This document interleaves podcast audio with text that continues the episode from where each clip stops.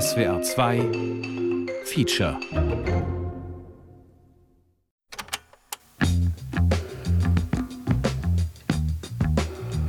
Wenn ich zu allen nett sein wollte, mit denen ich nicht schlafe, hätte ich viel zu tun. Also bin ich zu denen nett, mit denen ich schlafe. Das ist Politik. Politik ist so einfach. Durch eine einfache Revolution kann die Freundlichkeit erreicht werden. Im Moment sind wir noch mit Nebensachen beschäftigt. Klassen, Hunger, Krieg, nicht in Tränen ausbrechen. Und solange das so ist, werde ich mich für Politik nicht interessieren. Nur machen werde ich sie. Der kommunistische Autor Ronald M. Schernikau. Die Schönheit. Feature von Johanna Tirntal und Richard Pfützenreuter.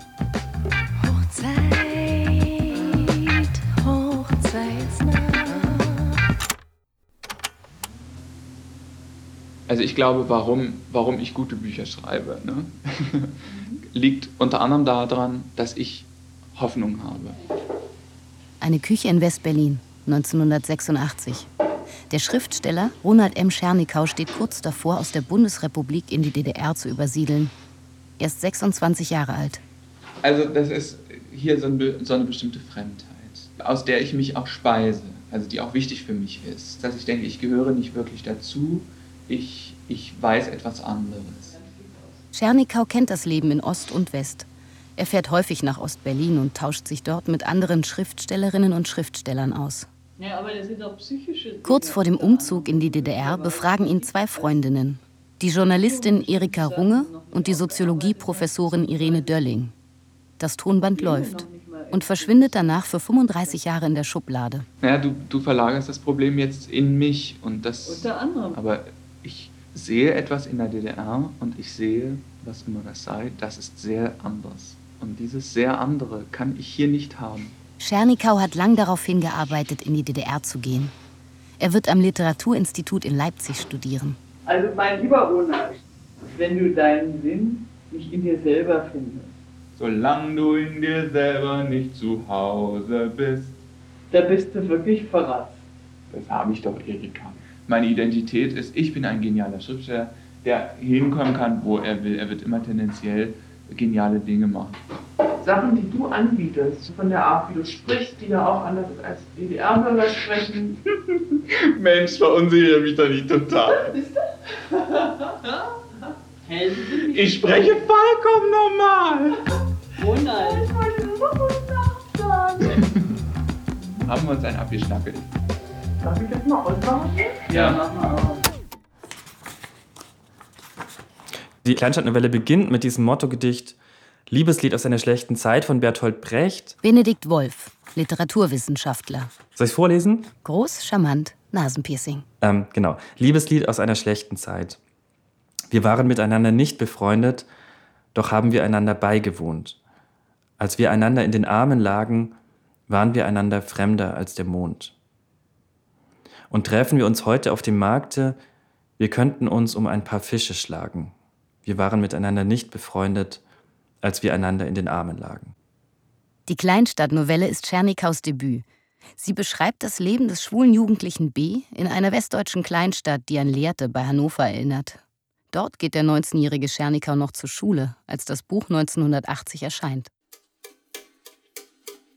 Ich bin 17 und ein Mann und es braucht keinen Peitschenschlag mehr, mich wissen zu lassen. Die Illusion von Gemeinsamkeit gibt's noch immer nur als Kinder haben, Familienausflug, Auto, Urlaubsfoto. Ein Mann existiert als das Kleinkraftwerk, das ihn zu Hause entsorgt, als die Unterwürfigkeit seiner Kinder, als der Erfolg im Beruf, als Krawatte, als Schwanz. Als Schernikau die Kleinstadtnovelle schreibt, protestieren in Hannover 100.000 Menschen gegen die Atommülltransporte nach Gorleben. Die Grünen werden gegründet. Gleichzeitig ist konservative und neoliberale Politik auf dem Vormarsch. Die Menschen wählen Franz Josef Strauß und Margaret Thatcher. B ist ein kommunistischer schwuler Jugendlicher, der sich in seiner Kleinstadtschule in einen Jungen namens Live verliebt. Er will Lives Mackertum antasten. Glaubt schon mit zwei, drei Anmachereien die Kruste seiner Männlichkeit zu durchbrechen. Was hält B an Live? Diese Aufgabe? Die heimliche Sehnsucht nach So-Sein, nach den anderen Mackern und umgekehrt? In den Umkleideräumen herrscht das große Gegeneinander, so offen wie selten sonst. Da werden Männer erzogen, die Schwule ticken und Frauen vergewaltigen. Da wird systematische Glücksvernichtung betrieben. Und es kommt auf einer Klassenfahrt nach ähm, Berlin zwischen B und Live ähm, auch zu so einer Annäherung. Sie haben dann ein paar Mal nicht so ganz klar Sex. Für B, also für diesen schwulen Jugendlichen, spielen da auch Gefühle eine Rolle, die Live immer komplett abwehrt. Und es kommt dann zum Konflikt. Es ist B, der nicht nur spritzen will, sondern lieben. In den Wochen, in denen sie oft auf Bs Bett zusammen sind, wird der mutiger, beginnt Zärtlichkeiten zu pflegen, zu denen Live nicht gekommen ist. Worte zu sagen, die Live unangenehm sind und auf eine Art zu blicken, die Live Angst macht vor der Liebe oder was er dafür hält oder vor sich selbst. Ich bin nicht schwul, schreit er beim letzten Mal, springt nackt auf nach einem schweigsamen Orgasmus und will sich wütend anziehen. B, der keine Fassung mehr hat und ohne Besinnung ist, schaut dahin, wo Lives Augen sein müssen, nimmt das nächste mit dem Rücken nach oben liegende Buch, holt weit aus und schlägt es live an die rechte Wange. Das ist für mich ähm, auch ganz zentral, um zu verstehen, was für Schernikau Literatur ist, nämlich unter anderem auch ein Buch, das man jemand anderen in die Fresse schlägt. Und in dieser scheiß Filmsituation ist es erstmal still. Und dann beginnt B, der auf dem Bett hockt, zu heulen, will live zurückhalten vorm Weggehen, vorm Aufhören, vorm nicht mehr nebeneinander liegen. Und da erkennt Live endgültig, wen er vor sich hat. Einen miesen kleinen Schwulen, der nichts gewusst hat von den Mädchen in Lives Kopf und nichts von den Witzen in Lives Clique. Live kommt nie mehr und B liegt auf seinem Bett und kann nicht mal heulen. Live erzählt noch am selben Tag alles seinem intakten Elternhaus, das nach dem ersten Entsetzen sofort bei Bs Mutter anruft, Entschädigung verlangt und die Entfernung Bs von der Schule. Also ich habe mich oft gewundert, dass Ronald an seinem Schreibtisch sitzt in seinem Zimmer und geschrieben hat, viel geschrieben hat. Ich wäre nie auf die Idee gekommen, dass er Notizen sammelt und ein Buch schreiben will. Als die Rohfassung fertig war, da hat er mir das gezeigt. Und ich habe das gelesen, das waren ja nur so 100 Seiten, und war baff. Ellen Schernikau ist genauso groß und schlank wie ihr Sohn. Sie sitzt in ihrer hellen Neubauwohnung in Magdeburg auf dem Sofa. Ronald schaut keck von einem Foto, die langen Haare wild, eine Hand nachdenklich an der Wange. Also ich habe ihn nur als stark empfunden. Mir fällt sofort ein Beispiel ein. Wir haben im Schwesternwohnheim alle gewohnt und haben manchmal Flurfeten gemacht. Jeder kam aus seinem Zimmer, hat eine Flasche Bier mitgebracht und Ronald dabei. Und da sagte eine Stationsschwester in diese Runde, wir saßen immer so 10, 15 Mann zusammen, Ronald, Ganz Lehrte spricht davon, du hast dich mit dem Jungen geknutscht. Stell dir mal vor, ich würde das jetzt mit der Christel machen. Was macht mein Sohn? Der sagt, mach doch. Nach dem Abitur zieht Ronald M. Schernikau nach West-Berlin. Er beginnt an der Freien Universität Germanistik zu studieren. Die Kleinstadtnovelle ist ein Bestseller, aber von den Tantiemen kann er nicht leben. Er wohnt im dunklen Altbau und hält sich mit Gelegenheitsjobs über Wasser. Ronald kam eines Tages zu mir und sagte, kannst du mir nicht deine Geschichte erzählen? Ich brauche einen guten Stoff. Und dann habe ich ihm meine Geschichte geschenkt. Wir haben das ganze Wochenende nur geredet, also ich besonders. Da hat er Sachen erfahren, die er sonst nie erfahren hätte. Ne? Und das war gut so. Obwohl es ging ihm überhaupt nicht gut danach. Das waren nachher 660 Schreibmaschinenseiten. Der war so zugemüllt, dem war schlecht hinterher. Ne? Ich war ja von Anfang an dabei. Ich bin mit 14 ins Internat und war immer dabei, wenn über FDJ geredet wurde. Wir in der Schule haben zum Beispiel nie gesagt, 45 war der Zusammenbruch wie zu Hause, sondern das war die Befreiung. Und als ich dann den Thomas richtig kennenlernte, der hat sich natürlich kaputt gelacht. Wir haben uns beim Tanzen kennengelernt und als ich dann zur Garderobe ging und meinen Mantel holte, den anzog und das Parteiabzeichen da dran war, da kriegte der fast einen Lachanfall. Sagt er, ach, das ist mir überhaupt noch nicht passiert. Eine kleine Genussin. Ellen Schernikau ist 1936 in Magdeburg geboren. Nach dem Krieg wollte sie die DDR mit aufbauen und trat früh in die SED ein. Ronald M. Schernikau macht aus der Geschichte seiner Mutter den Roman Irene Binz. Die von seinem Vater inspirierte Figur heißt Thomas. Wir haben gerne rumgealbert. haben uns eine eigene Sprache erfunden, saßen uns gegenüber und einer sagte Rapli Paladi. Oder dass wir so gehüpft sind oder wir sind gerannt über die Straße. Und wir waren ja immerhin schon Mitte, Ende 20. Abends um neun noch sagen, wollen wir nach Graubrücken fahren? Oder beim Tanzen irgendwas Verrücktes, was man eigentlich nicht macht. Na, wie Verliebte eben. Irene Binz erzählt nicht nur die Geschichte der Mutter, sondern auch die ihres Sohnes. Ronald M. Schernikau kommt 1960 in Magdeburg, in der DDR, zur Welt. Kurz nach seiner Geburt, noch vor dem Mauerbau, geht sein Vater in den Westen. Ellen, überzeugte Sozialistin, bleibt mit dem kleinen Ronald zurück. Du wolltest auch immer wissen, was auf den Transparenten steht. Und ich weiß noch, wir sind mit der Straßenbahn unter einer Brücke durchgefahren und da stand auf einem so sinngemäß drauf, wir wollen den Sozialismus. Und du fragtest. Und die Leute kriegten das mit und ich hab dir das erklärt und die waren alle nur gespannt. Ich fühlte mich plötzlich richtig geprüft. Und dann habe ich so ungefähr gesagt, du saßt auf meinem Schoß und warst klein, gingst in den Kindergarten. Der Sozialismus, das ist ein Leben, was wir gerne haben wollen. Da gibt es keine ganz Reichen und es gibt keine Armen und jeder hat genug zu essen und jeder kann ganz viel lernen und keiner ist da, der einen quält. Und Sozialismus fandest du dann auch gut. Und dann habe ich gesagt, wir wollen hier den Sozialismus bald haben. Und da, wo der Papi lebt, in dem Land, die wollen das nicht. Ich kriegte eines Tages einen Brief von dem Vater von Ronald, in dem stand, dass er eine Fluchthelferorganisation gefunden hat, die uns sicher rüberholen würde. Und da habe ich dann mündlich gehört, dass wir dann und dann in Berlin sein sollen und an einer ganz bestimmten Stelle an der Autobahn hinter einem Busch warten sollen. Und da würde ein Auto kommen und Lichthupe machen und das wäre dann unser Auto. Ellen Schernikau lebt gerne in der DDR und verlässt sie nur der Liebe wegen. Ronalds Vater hat die Flucht organisiert und Fotos von seinem schönen großen Haus geschickt. Ellen träumt davon, endlich als Familie zusammenzuleben. Und dann kam das Auto und wir sind dahin und äh, er schnappt als erstes den Ronald und legt ihn hinten in den Kofferraum. Und ich habe im letzten Moment mich erinnert, dass vorne so ein Zeichen drauf war, so ein Diplomatenzeichen. Und dann haben wir da gelegen im Dunkeln, im Kofferraum.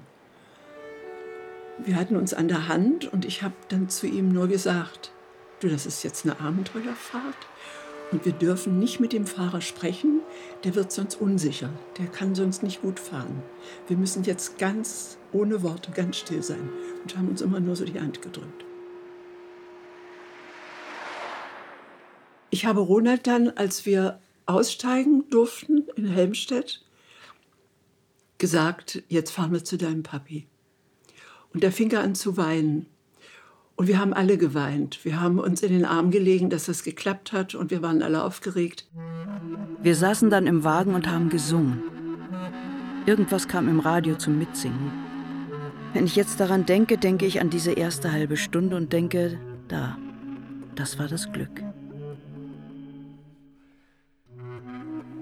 Ich sehe dich sitzen neben mir, es war eng, wir waren zu fünft und du siehst woanders hin.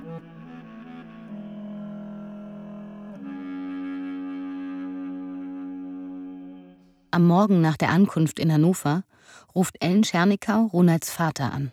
Wir sind da und oh, ich komme mit dem, mit dem roten BMW. Ja, dann kam er da an und alles wunderbar, umarmt und so. Und er lässt mich los nach einer Weile und geht zu dir runter in die Hocke und er drückt dich auch und lässt dich wieder los und nimmt dich so und guckt dich an und sagt, aber so ähnlich sieht er mir gar nicht. Diese Sekunde. Er hat dich dann auf den Arm genommen und wir ins Hotel rein. Habt ihr schon gefrühstückt? Ja. Dann Sekt. Da war Heulen und Lachen. Und wir sind so auf der Straße gegangen. Und er sagte zu mir, wir fahren zu der Anja, das sind Freunde von uns und ich kannte die auch von einem Besuch. Die, die kriegt jetzt übrigens ihr zweites Kind. Und da habe ich gesagt, ach, das ist ja toll, die wollte doch immer viele Kinder haben. Ja, sagt er, aber wenn ich dir erzähle, dass meine Frau jetzt schon zum zweiten Mal schwanger ist, freust du dich wohl nicht. Ronalds Vater hat Ellen verheimlicht, dass er im Westen längst eine neue Familie hat. In dem Haus, von dem er Fotos geschickt hat, lebt er mit einer anderen Frau und dem gemeinsamen Kind. Das sind alles so Sekunden. Das alles, was ich erzähle, hat sich innerhalb einer halben Stunde abgespielt. Wiedersehen, Sekt, der sieht mir gar nicht ähnlich. Meine Frau ist schwanger. Äh, ich, ich wusste gar nicht, äh, was los ist. Das Erste, was ich denken konnte, was soll ich denn hier? Ich kenne keinen und ich bin ja nur seinetwegen gekommen.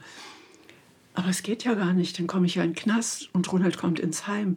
Geht ja gar nicht, ich muss hier bleiben. Also es war von Anfang an für mich die Devise, Augen zu und durch. Warum hast du uns überhaupt hergeholt? Das habe ich ihn so oft gefragt, so oft. Und wenn wir dann mal wieder ins Bett gekrabbelt sind, dann habe ich ihn in so einem intimen Augenblick gefragt, sag uns doch, warum hast du uns hergeholt? Und da, als er dann mal so gelöst war und ein bisschen mir vertrauter war, da hat er gesagt, ich weiß es nicht, aber ich wollte dich doch hier haben. Ich hab dich doch lieber, kam dann wieder. Ich kann mich erinnern, dass ich dann auch gesagt habe, ich bin ja selber dämlich genug, dass ich dir so blind vertraut habe. In meiner Enttäuschung, dass ich in ein Land gegangen bin, nur der Liebe wegen und ich niemanden in der Bundesrepublik kannte, war ich zurückgezogen auf uns selber. Wir haben also ausschließlich DDR-Fernsehen gesehen. Wir haben uns ausschließlich Bücher schicken lassen zu Weihnachten und zum Geburtstag. Also wenn DDRler sich über Westpakete gefreut haben, haben wir uns über Ostpakete gefreut. Also Ronald ist in dem Bewusstsein aufgewachsen, am falschen Ort zu sein. Das ist Zitat Schernikau. Und dem stimme ich zu. Das äh, ist mein, meine Schuld oder mein, mein Wesen gewesen. Ich konnte nicht anders. Nach jahrelanger Arbeit an Irene Binz versucht Schernikau erfolglos, den Roman in der DDR zu veröffentlichen. Auch im Westen findet er keinen Verlag. Für die eine Seite ist die Republikflucht nicht akzeptabel, für die andere das Festhalten an der DDR. Mein Sohn hat von mir gehört, was Sozialismus ist. Also ich habe ihm das mitgeteilt, so gut ich das konnte. Ich weiß, dass, dass sein Vater mal mir einen hässlichen Brief geschrieben hat mit dem Satz, deine Saat ist aufgegangen. Es ist ein kommunistischer Schmierfink daraus geworden. Ich habe keinen Sohn mehr.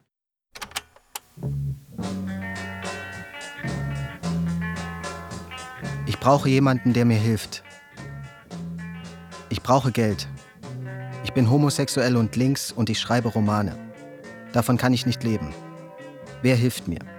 Ronald M. Schernikau, Großgörschenstraße 7, West-Berlin. Ich bin dann prompt kurz nach meinem 16. Geburtstag, als das möglich war, auch in die Deutsche Kommunistische Partei eingetreten. Ich bin zu jeder einzelnen Parteisitzung grauenhaft ungern gegangen. Ich hatte nie Lust, ich habe mich an Infostände gestellt, ich habe Artikel für die Stadtteilzeitung geschrieben, ich habe Unterschriften gesammelt für irgendwelche Schwimmbäder. Das habe ich alles gemacht. Das politische Klima in der BRD der 1980er Jahre ist geprägt vom Kalten Krieg. Antikommunismus ist Staatsräson. Es gibt Berufsverbote im öffentlichen Dienst für Mitglieder der DKP. Sie können zum Beispiel nicht als Lehrer oder Richter arbeiten. Die Diskriminierungen, die ein Kommunist zu erleiden hat im Westen, sind ja auch größtenteils ziemlich primitiv. Ich habe im Westberliner Schriftstellerverband erlebt, wie der Autor Peter Schneider aufsprang und in meine Richtung seinen Zeigefinger schüttelte, rot anlief und rief, du wirst ja vom Osten bezahlt. Ich will nicht sagen, dass ich darunter nicht gelitten hätte. Es war nur eigentlich in meinem Inneren eine Bestätigung meines Weltbildes, dass der Westen untergehen muss. Weil es keinen absurden Zustand gibt, der sich auf Dauer halten kann. Ein Genie braucht immer eine Weile, um zu begreifen, dass die anderen das nicht können, was es selber kann. Ich staune jedes Mal neu, wenn ich bemerke, dass jemand kein Kommunist ist. Der Kommunismus liegt so auf der Hand. Aber vielleicht haben die anderen keine Hand? Einer, der andauernd recht hat, der ist ja auch anstrengend. Ich, das Lehrbuch für den wissenschaftlichen Kommunismus. Wissenschaftlich begründete Prognosen, Kunst der politischen Führung, Beachtung der Grundlehren, darüber kann man ja zum Pensionär werden. Ich habe die Vergreisung am eigenen Leibe verspürt. Langsam kroch die Lähmung meine Beine hoch, die Lähmung über die Welt, wie sie ist. Und ich weiß, ich weiß, ich weiß, nicht bleibt. Die schöpferische Anwendung. Hallo, liebe HörerInnen.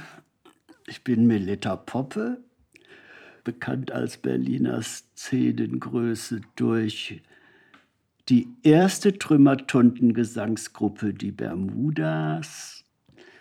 Ich wünsche Ihnen bei dieser Sendung viel Vergnügen. Fertig. Melita Poppe ist heute Anfang 70 und kennt Schernikau aus der Westberliner Schwulenszene der 80er Jahre. Der junge Schriftsteller probiert damals verschiedene literarische Formen aus, aber es gelingt ihm nicht, an den Erfolg der Kleinstadtnovelle anzuknüpfen.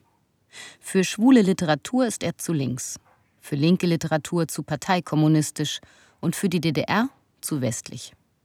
Während er an verschiedenen Romanen schreibt, lernt er die Westberliner Trümmertunden kennen. Sowas gab es vorher noch nicht, dieses Trümmertunden und nicht, nicht dieses Geschniegelte. Melita Poppe organisiert in den 1980er Jahren eine regelmäßige Schlagerhitparade im Schwutz, einem wichtigen Westberliner Schwulentreff. Ich glaube, das ist so ein schwules Gehen, dass man Schlager, also heute auch nicht mehr, aber früher oder vor und während des Comings Out, da war da immer so eine Sehnsucht. Ja, irgendwann treffen wir uns am fernen Ufer und ja, lala, und so lange schaue ich den weißen Wolken nach. Und da hat man sich halt in so eine Traumwelt reingeflüchtet bis dann die Realität kam. Da wird ja ganz oft etwas sehr ernst genommen, was man eigentlich kaum ernst nehmen kann. Also zum Beispiel Schlager, wie bei Schernikau auch. Schlager werden sehr ernst genommen, mit einem Augenzwinkern. Aber dieses Augenzwinkern heißt eben nicht, einen Verrat an dem Schlager zu begehen, sondern es ist ein Augenzwinkern, das eigentlich den nochmal mehr aufwertet und äh, daran was hervorhebt, was nicht anders zu haben ist als mit diesem Augenzwinkern. Schernikau liebt Schlager. Er schreibt 1983 einen hymnischen Text über DDR-Schlager und erstellt seine persönliche Hitliste mit Titeln wie Hochzeitsnacht von Uschi Brünning oder Die Ferne von Silly.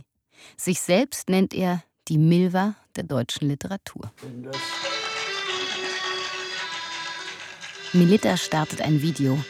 Eine alte Show, Mitte der 80er Jahre. Draußen auf dem blauen Meer erklingt ein Lied von Wiederkehr, ein Lied vom Leben. Das war ja immer so sein Wunsch, als Milva da auf der Bühne zu stehen. Da sie den Freund im Meeresgrund tot Das war hier die großen weißen Vögel, die er da angesungen hat von Ingrid Carven. Das ist bei Schwulen einfach ein Boah, so eine Seemannsleichenballade, Sehnsucht und der schöne Seemann wie ein Stein sank in die tiefe Flut hinein.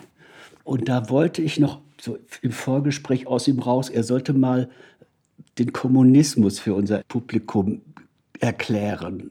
Weil das wäre mir wichtig gewesen. Aber der ist da nicht drauf eingegangen.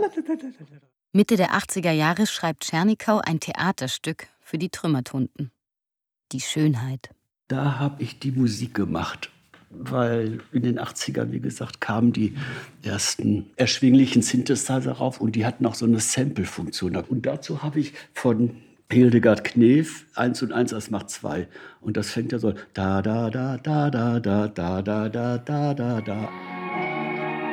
Lief so fünf Minuten, man wurde wahnsinnig. Fand ich sehr gelungen.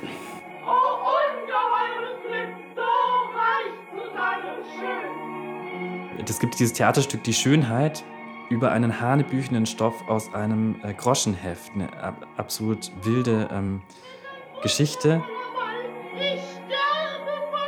Das ist eine schöne Geschichte, ein Südstaatendrama. Die reiche Millie heiratet den Spion und am Schluss betrügt er. Ja, gut, machen wir.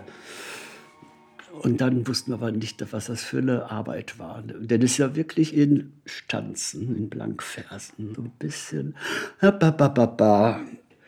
Warum sollen wir in Blankversen sprechen? Das ist auch so unnatürlich. Und, na. Du bist nicht hässlich, Du bist schön. Millie? Ich bin's! Millie die Hässliche, ich bin's! Du bist nicht hässlich, du bist schön. Die Figuren wiederholen sich die ganze Zeit, die haben keine psychische Tiefe in keinster Weise, sondern es ist, ist wirklich alles auf die Oberfläche projiziert. Zum Beispiel das, das Gesicht der Hauptfigur Millie, die war früher hässlich und wurde von, in der Schule die Hässliche genannt. Und sie hat sich operieren lassen und hat jetzt ein wunderschönes Gesicht. Das ist eine Oberfläche, die jetzt schön geworden ist. Die Zähne habe ich zerschlagen lassen. Ich habe neue. Nasen kosten Geld. Dieses Gesicht habe ich mir bauen lassen. Ich finde, es gibt so einen gemeinsamen Impuls zwischen dem, was die Tunden machen und dem, was Czernikau in seiner Literatur oft macht. Also in der klassischen Travestie geht es ja tatsächlich um eine Oberfläche, die funktioniert, also eine Nachahmung oder Übertreffung von dievenhafter Weiblichkeit. Und in dieser Trümmertunten-Szene geht es immer darum, völlig auf Oberfläche zu gehen, aber dort die Brüche sichtbar werden zu lassen. Das ist dann eben nicht entpolitisierte Oberfläche, sondern es geht genau darum, darüber zu reflektieren, wie kommt die Oberfläche eigentlich zustande. Da haben wir doch ein bisschen geschwitzt, ob das überhaupt jemand sehen wollte, aber dann war das tatsächlich ausverkauft. Und alle waren verstört. ich glaube, das ist auch genau das, warum Schernikau so besonders ist, weil er in der Zeit, in der man eigentlich von Schönheit nicht mehr sprechen kann, die ganze Zeit von Schönheit spricht. Und das, das so stark macht, dass es ihm in der Kunst um Schönheit geht. Schönheit klingt für uns, glaube ich, oft als ein abstrakter und, glaube ich, auch unpolitischer Begriff. Ähm, er greift diesen bürgerlichen Begriff auf, nimmt ihn auch sehr ernst, aber transformiert ihn kommunistisch. Und dann steht der für mich ganz berührende Satz auch, äh, Schönheit ist das Versprechen, dass das werden kann, was wir uns wünschen. Es ist ja nicht nur eine Einsicht, nicht nur eine rationale Sache, dass ich sage, es muss der Kommunismus kommen. Mein Anspruch geht sozusagen darüber hinaus. Also äh, Kunst ist ja immer ein Schönmachen von etwas. Und was soll man schön machen? Man kann nur das schön machen, was da ist. Ein Autor, den ich zum Beispiel in der Bundesrepublik gut finde, ist Reinhard Götz. Reinhard Götz ist ein Typ, der so widerwärtige Sachen schreibt. Also das ist alles so eklig und so. Und da weiß ich, auch wenn ich niemals so, so abgefuckt werden kann, das hängt mit dem Land zusammen, in dem der Typ lebt. Oder Gisela Elsner, Elfriede Jelinek, das sind so harte Sachen, wo ich denke, so eine Härte müsste man auch kriegen. Aber die will ich eben gar nicht kriegen. Im Jahre 1986, am 22. September, dem Tag des heiligen Mauritius, betrat ich die Deutsche Demokratische Republik. Ich war, fast auf den Monat genau, 20 Jahre im Westen gewesen. Ich war 26 Jahre alt. Ich schleppte die drei schwersten Koffer in den Raum, wo die Grenze ist. Die Genossin sah auf mein Papier und sagte, da studieren Sie jetzt also bei uns, und ich war da. Der Zug nach Leipzig kam aus Binz. Die Leute im Abteil lasen Westbücher. Ich bin's, wollte ich immer rufen. Ein DDR-Bürger, der einen Westberliner spielt, der einen DDR-Bürger spielt. Aber ich hielt mich tapfer zurück.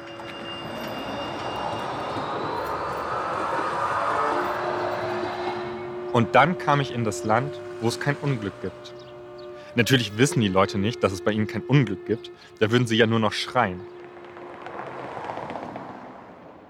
Ich bin Kuku Schrapnell, Terror- und Bewegungstunte aus Leipzig. Kuku trägt lange schwarze Locken, Lippenstift und einen rosa Plüschmantel. Trinkt Eiskaffee. Kuku Schrapnell, in Anlehnung an, an Coco Chanel natürlich. Ja, eines Tages werde ich auch noch mein, mein Nummer 5 rausbringen. Ich weiß noch nicht, nach was es riechen soll. Wahrscheinlich nach Sekt, Zigaretten und Toilette. Mit langen Schritten geht Kuku durch die Innenstadt. Wir sind ein Schernikaus äh, Wohnhaus in Leipzig, als er hier von September 86 bis Juli 89 gewohnt hat. Das habe ich natürlich nicht von der Plakette gerade abgelesen, sondern wusste ich aus dem Kopf. Ähm, und wir sehen ein Zitat: Leipzig ist die glücklichste Zeit. 1986 ist Ronald M. Schernikau am Ziel. Möglich wird das durch ein neues Kulturabkommen zwischen DDR und BRD. Nach Jahren erfolgloser Bemühungen kann Schernikau in die DDR ziehen und am Leipziger Literaturinstitut studieren. Den Westen verlassen heißt die Welt betreten. Ein Kundschafter ist ein Ortsfremder. Er ist somit im Nachteil und im Vorteil. Als BRD-Bürger genießt Tschernikau weiterhin große Privilegien, wie zum Beispiel Reisefreiheit, lebt aber von einem Stipendium in Ostmark. Am Literaturinstitut schreiben die Studierenden eine künstlerische und eine essayistische Abschlussarbeit. Tschernikaus Essaysammlung trägt den Titel Die Tage in L. Darüber, dass sich die DDR und die BRD niemals verständigen können, geschweige mittels ihrer Literatur. Meine 200 Jahre alte Nachbarin in Leipzig klingelt. Ich soll ihren Fernseher neu einstellen. Sie hat alle Knöpfe verdreht und in einer Viertelstunde fängt doch die Schwarzwaldklinik an. Ich hocke mich vor den Apparat, ich drehe, es erscheinen die Westnachrichten. Politiker sprechen, Bilder erscheinen von unvorstellbaren Katastrophen, Grundsatzurteile über den Stillstand. Wieder sprechen Politiker. Meine 200 Jahre alte Nachbarin legt ihre Hand auf meinen Arm und flüstert, alles Verrückte. Genau, das ist eine wunderschöne Platte, die wir hier vor uns sehen. Wenn wir heute natürlich immer so sehr verächtlich auf die DDR-Platten schauen, darf man halt nicht vergessen, dass das äh, zu der Zeit einfach ein Luxus war. Genau, Schernikau hat natürlich den Sonderstatus als Westkünstler, der jetzt in der DDR studieren darf und äh, hatte dann das Privileg, hier in, in so einem sehr zentral gelegenen äh, Neubau, so einer Platte wohnen zu dürfen. Uwe ist ein technischer Student. Demnächst macht er seinen Doktor. Er ist der Letzte, dem ich im Gespräch einen Doktor zutraue. Uwe ist breit, struwwelig, proletarisch und schön. Manchmal besucht Uwe mich. Zu Sexualität muss er überredet werden. Schließlich aber ist er stürmisch und selbstvergessen. Er hat Angst, dass ich ihn verlasse, fragt, ob ich mit ihm zusammenwohnen möchte. Ich sage nein. Er sagt, ich würde auch nicht mit dir zusammenwohnen wollen. Immer lache ich darüber. Eines Tages meldet er sich nicht mehr. Was an Uwe interessiert? Dass man ihn lieben muss, dass er geliebt werden will, dass er einem sagt, er wolle niemals lieben, dass er es dennoch tut. Uwe ist zupackend, spröde, hat Lachfalten um die Augen, ist immer optimistisch. Die größte Scheiße kann passieren, Uwe sagt, das kriegen wir hin. Uwe erschrickt, wenn man seine Augen küsst. Uwe hat keine Ahnung, dass er schön ist. Das mindert seine Schönheit nur um ein weniges. Uwe ist die DDR.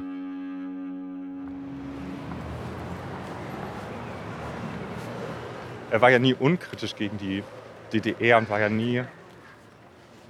Es war ja nie, dass er gesagt hat, und so sollte jetzt die ganze Welt aussehen.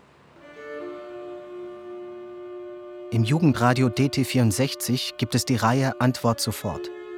Ein junger Mann stellt eine Frage. Er stellt die Frage ganz besorgt, ganz dringlich.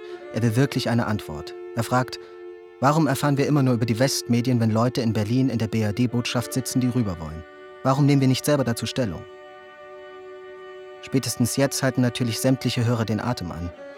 Die Frau, die antworten soll, bleibt, das tut sie richtig, ganz ruhig. Immerhin ist dies ein unerhörter Vorgang.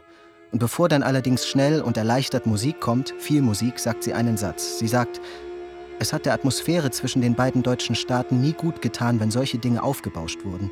Und ich bin sehr froh, dass wir über so etwas nicht berichten. Leute, das könnt ihr nicht machen. Ihr könnt doch nicht 17 Millionen DDR-Bürgern erzählen, dass es richtig ist, über existenzielle Angelegenheiten zu schweigen. Das geht nicht. Das ist idiotisch. Warum begreift ihr das nicht?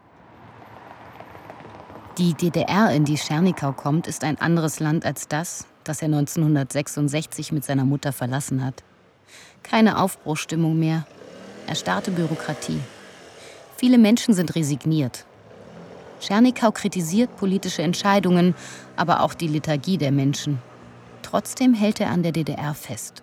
Für ihn war es die bessere Alternative.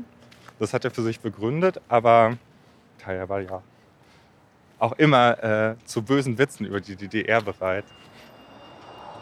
Also ich gebe zu, die DDR nervt. Die DDR, wenn sie manches nicht tut, was man sonst so kennt, sie nervt.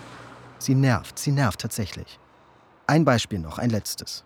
Wenn ich die neue Brecht-Ausgabe kaufen will, und es ist nun immer noch nicht die historisch-kritische, wie sagt Barbara Berg-Brechtschall so schön, Papi braucht keinen Apparat. Wenn ich also Brechti Pechti kaufen will, dann muss ich mich verpflichten, die ganzen 30 Bände zu kaufen, soweit noch logisch.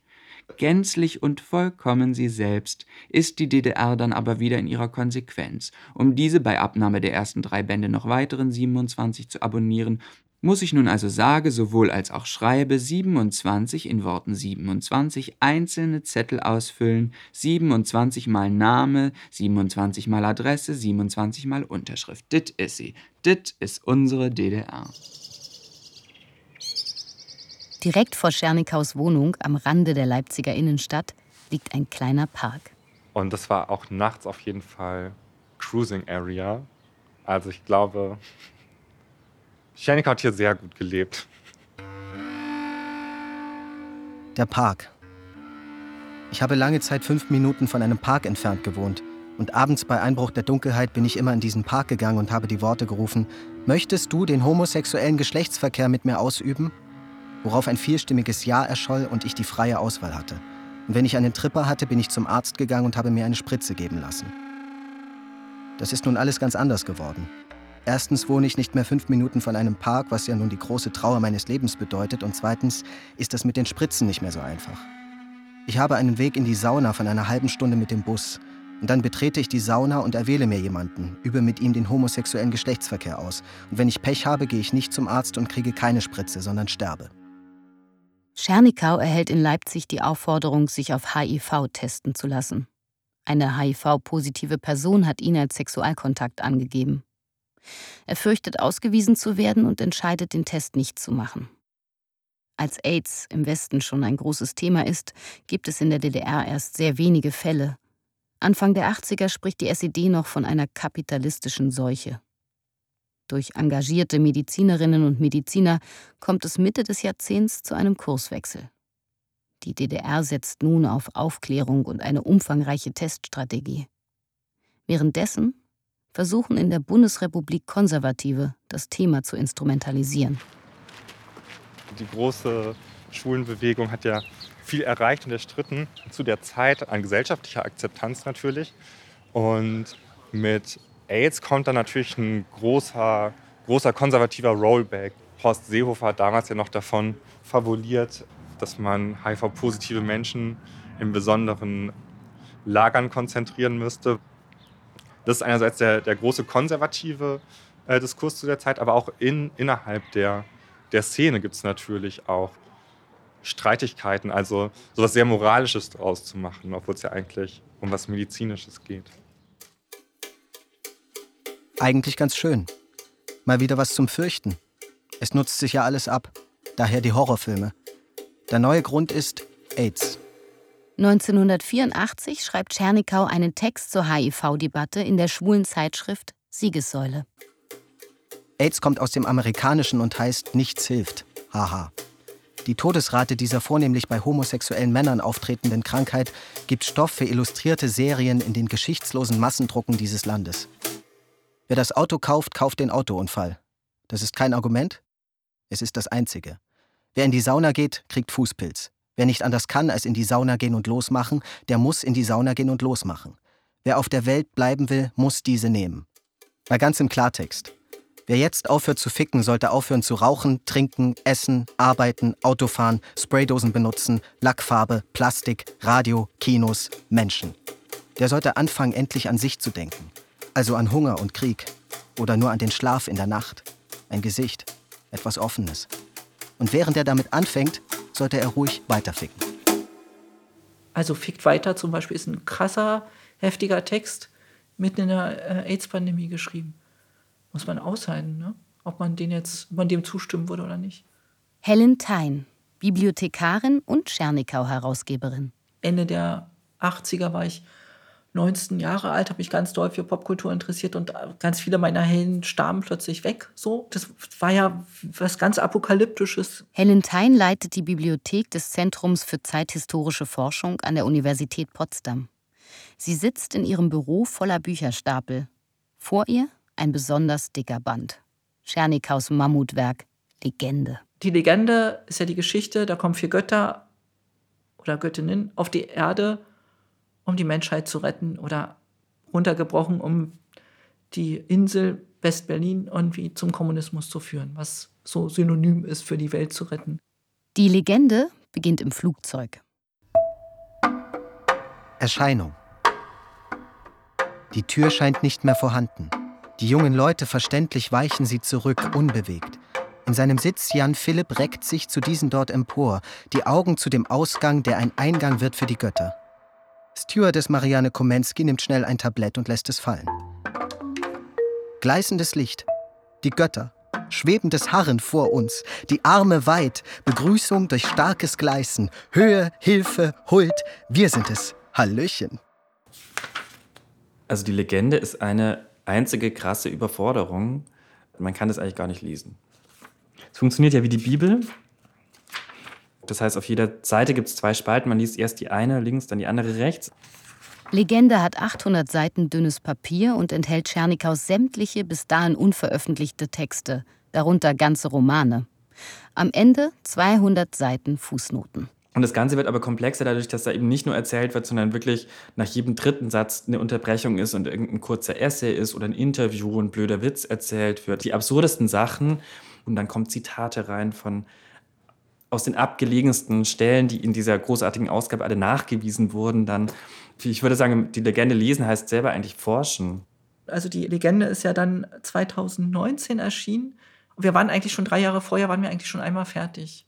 Und dann sind wir zunehmend aber darauf gestoßen, dass noch sehr, sehr viel mehr Zitate in der Legende drin sind, die überhaupt nicht nachgewiesen sind. Und dann habe ich mir den Verleger beiseite genommen und habe gesagt, ist das okay, wenn wir nochmal von vorne anfangen?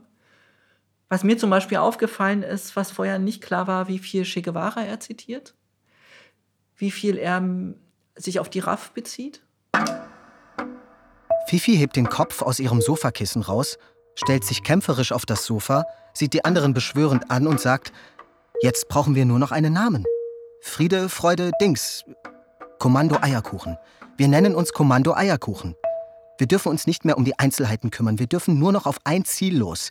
Wir müssen, da wir auf die parlamentarische Demokratie schon lange nicht mehr reinfallen, den Fabrikanten der Insel finden, in einen Sack stecken und die Macht ausrufen. Die Macht der Götter. Sie wird die Menschen endlich überzeugen. Und, sagt Stino, wenn wir die Macht ergriffen haben? Wenn wir die Macht ergriffen haben, sagt Stino und überlegt kurz, werden alle glücklich sein. Dann, sagt KV, können wir endlich zurück. Also, sagt Tete, Gewehre besorgen. Er modifiziert ja ganz oft die Texte und er lässt bestimmte Sachen weg. Und was verändert er? Wenn es ums Töten geht. Schernikau tötet nicht. Bei Che Guevara werden die oft erschossen. Und Schernikau macht dann sowas wie in den Sack stecken oder so. Es gibt ja das Buch der 13 Witze, heißt es. Und das sind wirklich die übelsten Witze, die man sich vorstellen kann. Ist eigentlich ein bisschen peinlich, diesen Witz gut zu finden, aber naja. Ein junger Wandersmann geht durch den Wald, da begegnet ihm eine alte und hässliche Hexe mit einer Katze auf der Schulter.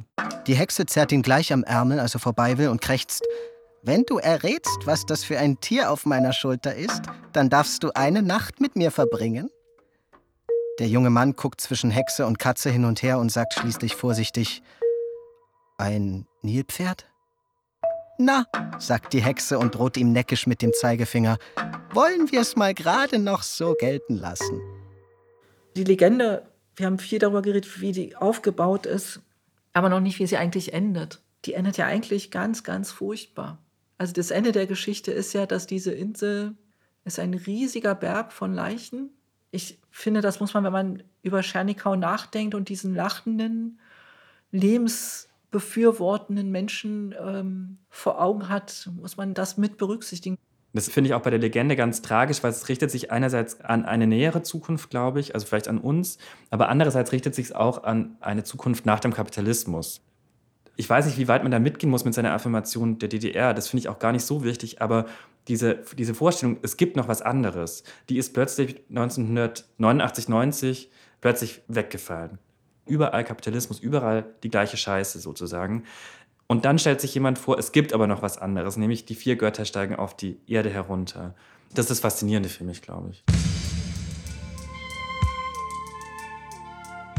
Ronald hatte zwei Jahre schon die DDR täglich kennengelernt und hatte seine negativen Erfahrungen gemacht auch und war trotzdem entschlossen, dahin zu gehen.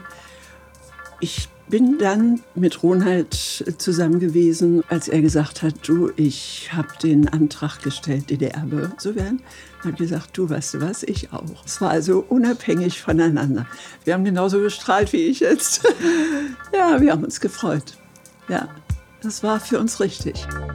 Ich gerne in die Ferne. Das macht mir so. Den Ausweis zu bekommen, den DDR-Ausweis zu bekommen, das war für mich ein Feiertag an dem Tag, trotz der drei Wochen Grenzöffnung, die wir schon hinter uns hatten. Schließlich waren wir ja noch DDR. Nee. Da sitzt eine Sekretärin, sagt sie, was möchten Sie? Ja, ich kriege meinen Ausweis. Äh, was für ein Ausweis? Ja, ich bin aus der BRD gekommen und ich kriege jetzt meinen DDR-Ausweis. Ach so, Sie sind zurückgekommen. Ja. Kramt in ihrer Schublade. Ja, hier ist er. Dann hat sie mir einen Zettel hingeschrieben, den habe ich unterschrieben und dann bin ich rausgegangen. Das. Entschuldigung. Oh Gott, Scheiße. Oh Mann. Da stand ich auf der Straße. In der DDR und ja, nun war ich da. So. Pff, hat keine Sau interessiert.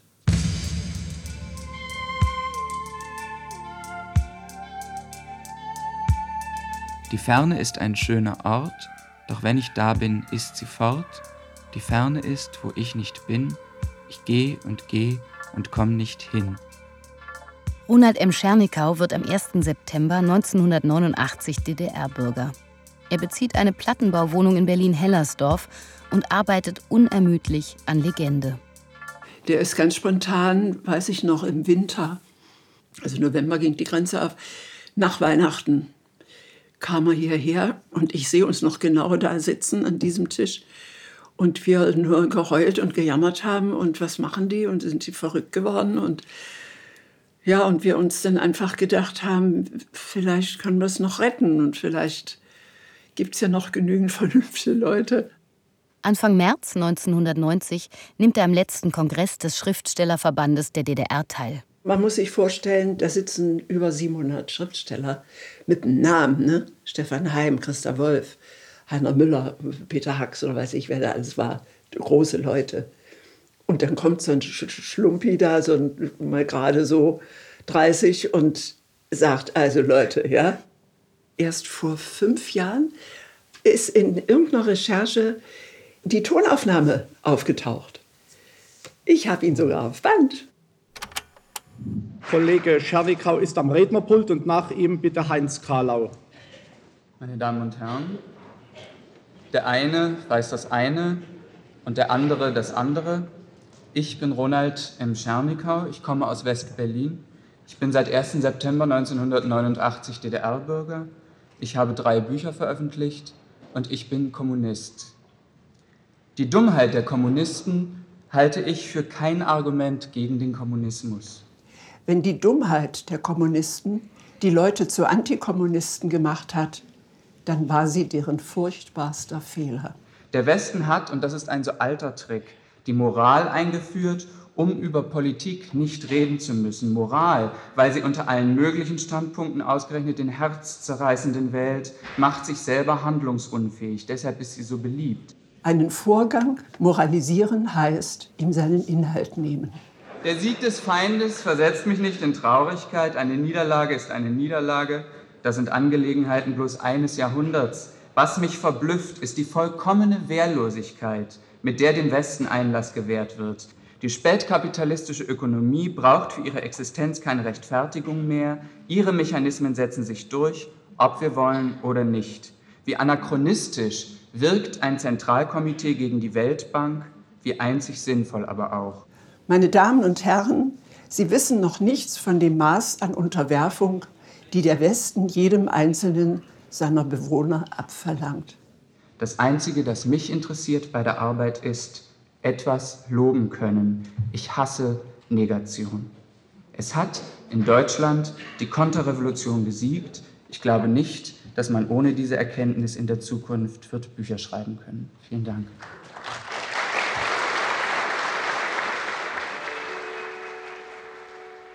Der Zusammenbruch der DDR, so schmerzhaft er für mich war, ist das schmerzhafteste Ereignis in meinem bewussten Erwachsenenleben. Im Herbst 1991 zeichnet die befreundete Journalistin Erika Runge ein Gespräch mit Schernikau auf. Für mich hat der Zusammenbruch der DDR nichts geändert daran, dass ich die DDR liebe. Man kann auch etwas lieben, das es nicht gibt. Nur weil der Westen gesiegt hat, ist für mich der Westen nicht gut. Wie fünf Jahre zuvor, in der Küche in West-Berlin, befragt Erika Runge den jungen Freund zu seiner Arbeit. Er ist inzwischen schwer erkrankt. Ich habe gestern Abend die Legende abgeschlossen. Das waren acht Jahre Arbeit, 1983 bis 91. Ich denke, es ist auch kein Zufall, dass mir so eine Konstruktion eingefallen ist. Also die Götter als die Verkörperung, im wahrsten Sinne des Wortes, die Verkörperung von Utopie, von etwas Gutem, die in eine schlechte Welt kommen und damit erstmal zurechtkommen müssen. Identisch mit den Schwulen, oder? Identisch mit den Schwulen, identisch mit den Kommunisten. Also es ist eine Metapher für eine Situation, in der viele Leute sein können. Ja, das war also ungeheuer viel Arbeit, äh, die ihn auch wirklich also bis in seine letzten Lebenstage einfach schwer beschäftigt hat. Das hat er auch körperlich unter großen Schwierigkeiten dann noch geschafft, äh, das ganze Ding fünfmal zu kopieren und an fünf Verlage zu verschicken. Die Antworten dieser Verlage hat er nicht mehr erlebt. Thomas Keck verwaltet Tschernikaus Nachlass. Wir gehen direkt auf den Grabstein jetzt zu, dieses helle Grab da am Eck. Er war sein Lebensgefährte. Sieht ja eigentlich ganz schön aus. Dafür, dass jetzt ein Jahr etwa niemand da war. Wir mussten ja alle damit rechnen. Natürlich hat Tschernikau damit gerechnet. Da gibt es also den Satz, wer, wenn nicht ich. Und irgendwann gab es dann mal eine Situation, da hat er ähm, starkes Fieber gekriegt, das nicht zurückging mit normalen fiebersenkenden Mitteln.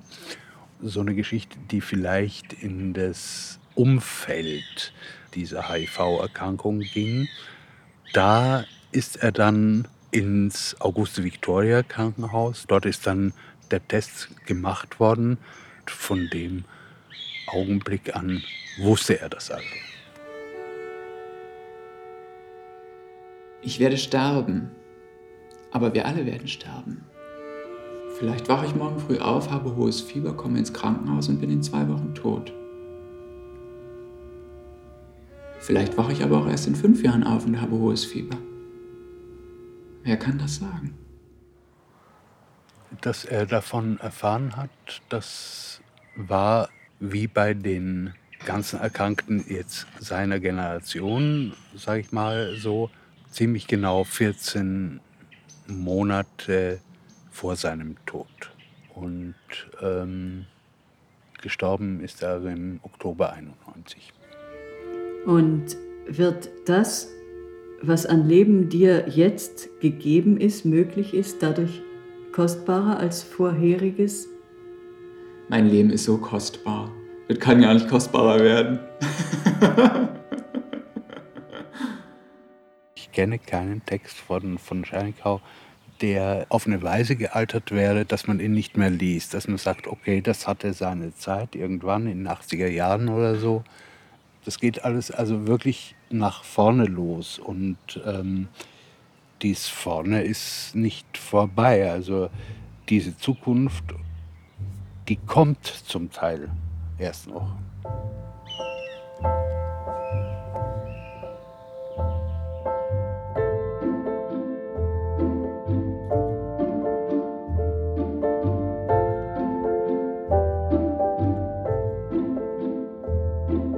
Kommunistische Autor Ronald M. Schernikau. Die Schönheit. Feature von Johanna Tirntal und Richard Pfützenreuter. Es sprachen Inka Löwendorf, Paul Zichner und Bärbel Röhl. Technische Realisation Michael Kube. Regieassistenz Oliver Martin. Regie die Autoren. Redaktion Johannes Nichelmann und Imke Wallefeld. Eine Produktion des Westdeutschen Rundfunks mit dem Österreichischen Rundfunk 2021.